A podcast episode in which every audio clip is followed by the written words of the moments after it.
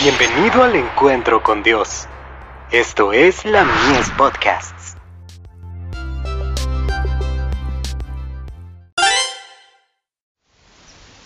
Cada día con Dios. Religión de labios. Y si dieres tu pan al hambriento, y saciares al alma afligida, en las tinieblas nacerá tu luz, y tu oscuridad será como el mediodía. Isaías 58, verso 10. Cierta opinión espuria se está diseminando ahora por todas partes con respecto al amor de Jesús, es a saber, que debemos permanecer en su amor, y que todo lo que necesitamos es tener fe en Él. Pero esas almas deben ser instruidas de tal modo que lleguen a saber que cuando el amor de Jesús se halla en el corazón, nos inducirá a la humildad de vida, y a la obediencia a todos sus mandamientos. El que dice, yo le conozco, y no guarda sus mandamientos, el tal es mentiroso, y la verdad no está en él.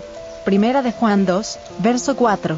El amor de Jesús que no pasa de los labios no salvará a nadie, y será en cambio un gran engaño.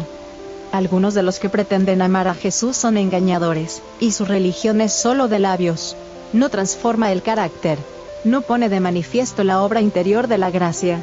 Los tales no dan evidencia de que hayan aprendido jamás en la escuela de Cristo las lecciones de mansedumbre y de humildad de corazón no revelan por medio de su vida o su carácter que están llevando el yugo de Cristo ni sus cargas. No están alcanzando la norma que Dios les da por medio de su palabra, sino meramente una norma humana. Su vida no es pura como la de Cristo. No están siendo refinados ni ennoblecidos por su espíritu. No conocen el camino de la verdad, y se cuentan entre los que dirán en aquel día, Señor, Señor, ábrenos. Enseñamos en las calles.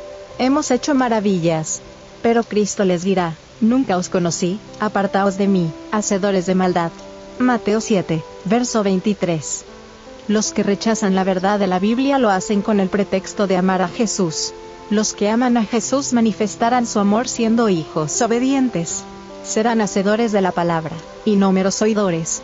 No andarán diciendo continuamente, todo lo que tenemos que hacer es creer en Jesús. Esto es verdad cuando se lo entiende en su pleno sentido, pero ellos no comprenden, no aceptan ese pleno sentido. Creer en Jesús significa aceptarlo como redentor, como modelo. Todos los que aman a Jesús deben seguir su ejemplo, deben relacionarse con Jesús tan íntimamente como el pámpano con la vid viviente. Moran en Jesús y Él en ellos, y son hacedores de su palabra, participantes de la naturaleza divina. Manuscrito 26, del 17 de octubre de 1885, primera visita a Suecia.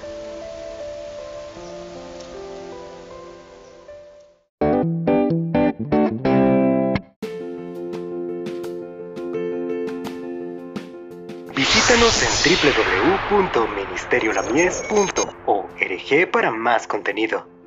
Dios te bendiga.